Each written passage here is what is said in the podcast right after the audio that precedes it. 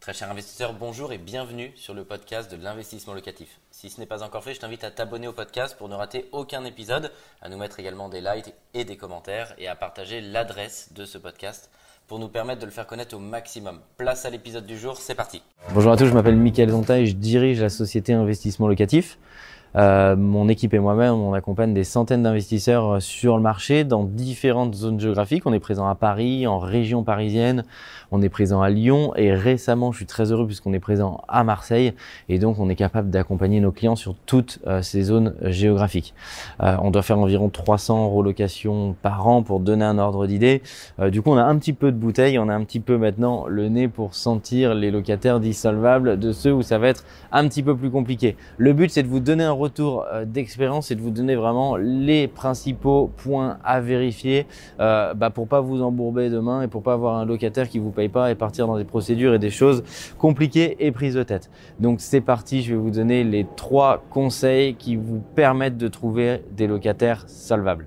En 1, ce qui fait peur à tout le monde, c'est sur le papier, le locataire il est salvable, et puis patatras, il rentre, chacun payé, ou dès le deuxième mois, ça paye plus.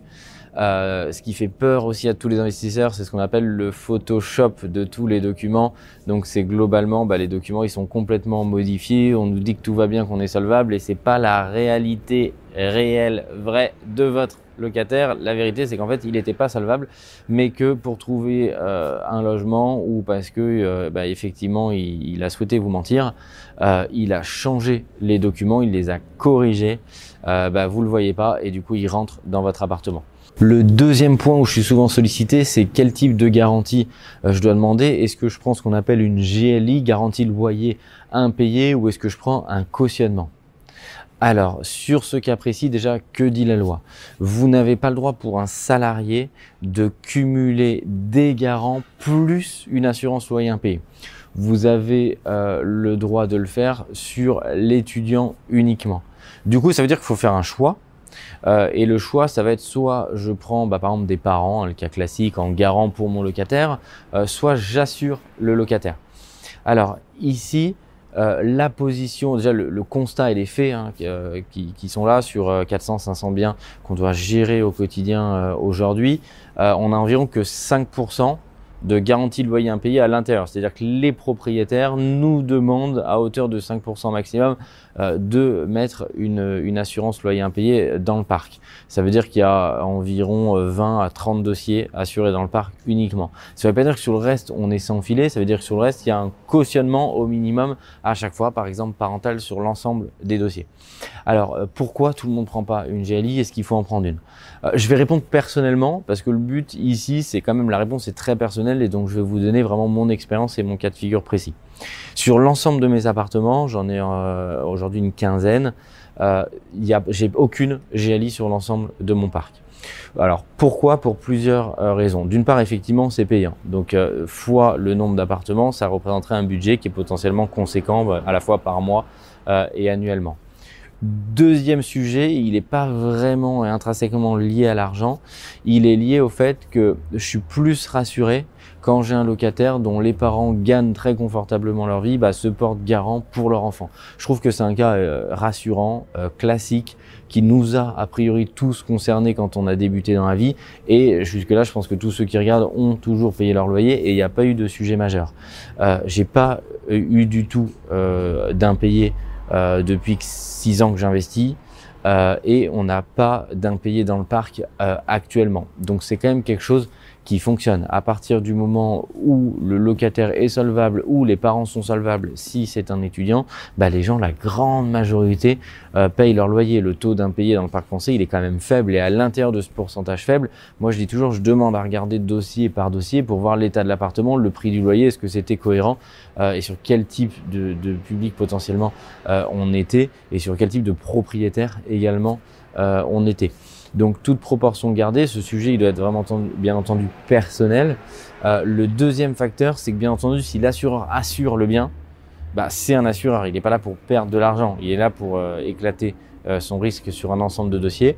Ça veut dire qu'il y a beaucoup de gens qui vont par exemple, des, je prends l'exemple des commerciaux, qui vont avoir par exemple un, un, petit fixe mais des gros variables et qui vont très très bien euh, gagner leur vie. Et potentiellement, l'assureur ne va pas le prendre en compte parce que c'est du variable et que si demain, bah, il fait pas le même variable, ça ne marche pas. Pour autant, ça va être deux ans qu'il a ce variable-là et que ça fonctionne. Ça veut dire que le spectre de locataires va aussi drastiquement se réduire. Donc il y a aussi une réalité marché, c'est que vous êtes là pour louer l'appartement. Le but, c'est quand même de louer. C'est-à-dire avoir une assurance loyer impayé euh, mais vous n'avez pas de locataire en face parce que du coup vous cherchez et à chaque fois le dossier passe pas, bah, il y a un moment vous avez aussi la pression a priori vous voulez louer le bien. Donc voilà, c'est les différents euh, conseils que je pouvais vous donner sur ce point GLI versus cautionnement. Versus cautionnement. Et enfin, le troisième point que je voudrais vous donner, ça fait la transition, c'est ce qu'on appelle le cautionnement bancaire. Alors, je sais pas vous connaissez, vous savez ce que c'est, je vais redonner euh, la grande définition et, et, le détail. Le but du cautionnement bancaire, c'est que votre locataire va par exemple provisionner sur un compte séquestre, donc qui est ni sur son compte ni sur le vôtre, un compte séquestre en banque, plusieurs mois de loyer. Généralement, c'est six mois grand minimum jusqu'à un an de loyer d'avance. Le but, c'est que du coup, l'impayé n'existe pas, parce que s'il y a un problème, ce compte séquestre, bah, vous pouvez euh, piocher dedans si vous prouvez que votre locataire n'a pas payé. Ce cautionnement bancaire, il est régulièrement mis en place pour la typologie de locataires qui sont les étudiants étrangers. Bah pourquoi? Parce que les garants étrangers, il y a peu de chances que vous alliez récupérer de l'argent à l'étranger. Et du coup, pour euh, sécuriser l'investisseur, hein, le propriétaire, le bailleur, euh, l'étudiant étranger, s'il en a bien entendu la possibilité, il provisionne 6 mois, 1 an de loyer d'avance sur un compte séquestre. Et du coup, ça lui permet de rentrer dans l'appartement, parce que si jamais il paye pas, bah, vous avez un matelas de sécurité 6 à 12 mois euh, de loyer d'avance. Donc c'est le plus confort parce que là, il n'y a pas de GLI, il n'y a pas besoin d'assurer de payer. L'argent, il sera là si jamais il y a un problème. Et du coup, le cautionnement bancaire, bah, si la personne se trouve euh, très très très très loin, vous n'allez pas pouvoir faire une procédure et récupérer l'argent à l'autre bout du monde, euh, où ce sera extrêmement coûteux. Et du coup, ça vous permet vraiment de vous sécuriser sur la solvabilité de vos locataires. Voilà, je suis sûr que ces trois points vont vous aider à vraiment avoir le check et pouvoir dire, bah, je suis sûr que le locataire que je fais rentrer demain dans mon appartement va me payer parce que c'est grâce à eux tous les mois qu'on rembourse nos prêts. Donc déjà un grand merci. Il faut leur être euh, redevable. Il faut vraiment, vraiment derrière leur donner euh, aussi de la valeur et pour leur argent en termes euh, d'immobilier. Un grand merci d'avoir suivi cet épisode jusqu'au bout. Je te donne rendez-vous pour un prochain épisode. Si ce n'est pas le cas, abonne-toi au podcast, partage-le, mets-nous un like et tu peux également retrouver plus de conseils sur YouTube avec plus de 300 vidéos gratuites.